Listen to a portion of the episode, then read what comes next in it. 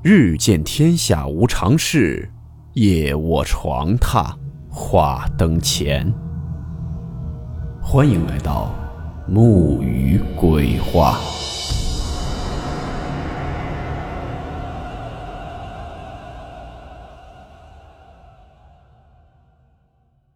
大家好，我是木鱼。今天这个故事来自网友蒸鱼投稿提供。故事名称：鬼跳楼。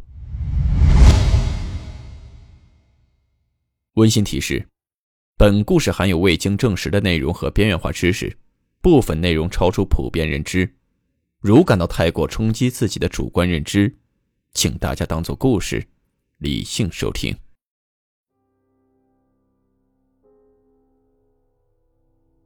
本人呢，没什么轰轰烈烈的经历。不过，我今天想说的这件事儿，是我所经历过的最奇怪，也是最让我害怕的一件事。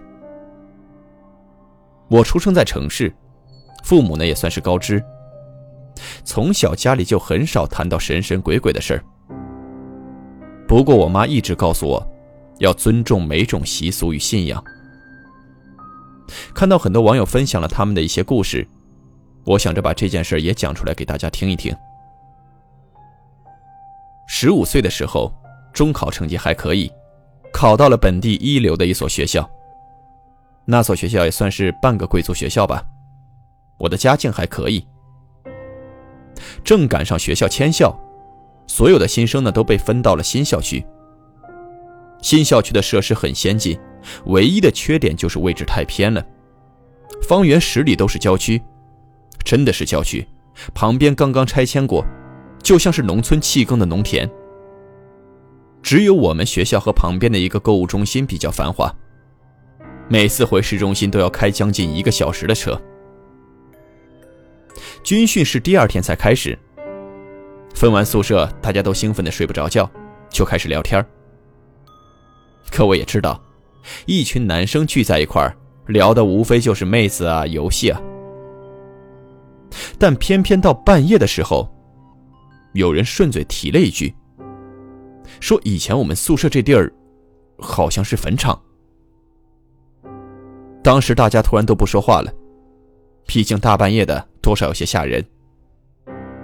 这时我隔壁床的，我们都喊他刘狗子。他喊了一句，说尼玛这是不是建学校都要找个坟场啊？大家一下子爆笑，笑声太大，还被隔壁宿舍给投诉了。第一天就被记了过。我是住在六楼，我们的宿管呢是一个很和善的中年妇女，对我们很好，我们都喊她林妈。有一天，住我隔壁寝室的小谢，同班同学，跟我关系很好。他突然拦住我，问我最近睡得好不好。我刚开始呢，以为他想家了，想找人聊聊天儿。就随口说了一句：“啊，还可以。”不过他突然脸色变得很不正常。他说：“我们宿舍晚上闹鬼。”小谢呢，平时是一个不怎么爱说话的人。他突然这么一说，而且从脸色看也不像是骗人的，当时真把我吓了一跳。他接着说：“说昨天半夜我起床上厕所。”看见了一个白衣女鬼，当时我就很无语，想着这么老套的剧情，你搁这吓唬谁呢？然后就随便的把他打发走了。但是，我从没想过自己也能看见。在小谢跟我说闹鬼之后的几个月，我都平安无事，一切正常。直到放暑假的前一个星期，当时呢，我们已经考完了期末考试。不过学校却要求考完试的所有学生要留校一星期讲解试卷。那一个星期，所有的学生都放飞自我，老师也不管。事情发生的那天晚上，我突然从睡梦中惊醒。虽然我平时睡眠呢也比较浅，比较容易醒，但是那天的感觉跟平时醒来完全不一样，无缘无故就醒了。就好像有人硬生生的把我给推醒似的。我看了一下手表上的时间，两点十三分。就是这个时间，我记得特别清楚。然后呢，我下床想去上个厕所。这里说一下，我们宿舍是一条长长的直走廊，东西向的，左右两侧呢各有十六个房间，交错排列，不是正对门。东西两边呢各有一个洗衣房，一个公共卫生间。我们宿舍里是没有厕所的，还有楼梯口。我是住在东边右侧的第一个，六零二，正对着洗衣房和楼梯口中间的墙。小谢呢是住在东边左侧的六零一，在厕所旁边。林妈是在最西边六三二。走廊呢是只有东西两边有窗户的。那天我刚一出去，就感觉有些不太对劲。走廊比平时要亮，而且是那种阴冷的幽蓝色的亮。平时走廊的夜灯是微弱的黄光。然后我一转头，全身立刻炸了毛。我就看到窗户前面站着一个白衣服的人形，黑长发，背对着我，离我很近。大概也只有一米远的距离。我当时还以为是林妈在查房，但随后立刻我就意识到，那绝对不是林妈。第一，林妈很矮，但我当时看到的那位比我还高，本人当年是篮球校队的，一米八五。第二，林妈是那种短短的卷发，绝对不是长发。第三，这个人有些。半透明的感觉，即使我离他很近也看得不真实。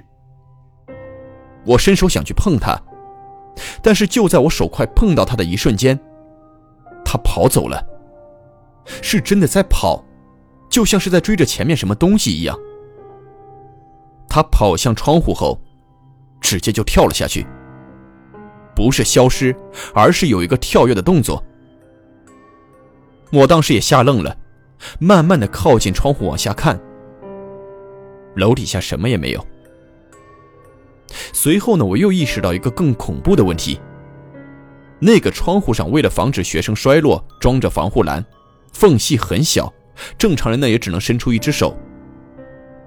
那个比我还高的他，是怎么跳下去消失的？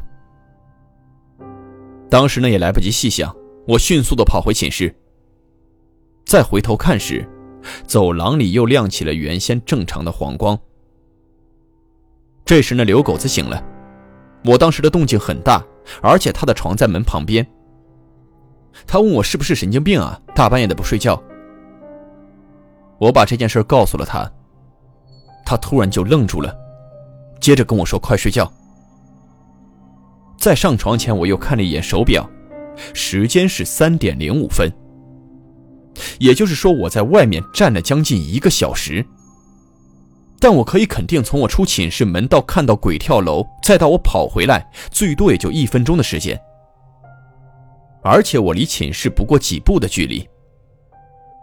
整件事情我经历的时候，感觉就不过几秒钟，但是居然过了有一个小时。我这一个小时又在外面干了什么？第二天早上。刘狗子偷偷跟我说，前几天晚上他也看到了，但是是在寝室里透过门缝看到的。因为害怕，也没跟别人说。但他当时没有注意时间。我还检查了一下手表，跟学校的电子钟对了时间。从晚上到早上都没人碰过我的手表，完全没问题，时间是准的。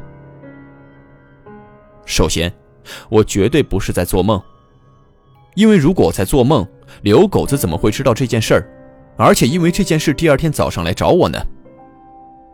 其次，我反复跟刘狗子确认，他也明确跟我说，我当时非常清醒，而且是猛冲进来靠在门上的。跟我说话呢，也能回答清楚，绝对不是梦游。而且住在靠窗户边寝室的几个人，小谢、我、刘狗子，都见过。应该不是偶然。寝室呢也是不装监控的，也没法查证我那一个小时都干了什么。不过后来再也没发生什么异常，我也活得好好的，也没生什么病。再后来分班换了寝室，就没什么消息了。不过这件事也确实成了我一个心病，到现在我都不知道我到底碰到了是什么东西，我那一个小时都在干了什么。大家如果有这种经历或者了解这种情况的，可以跟我说一下。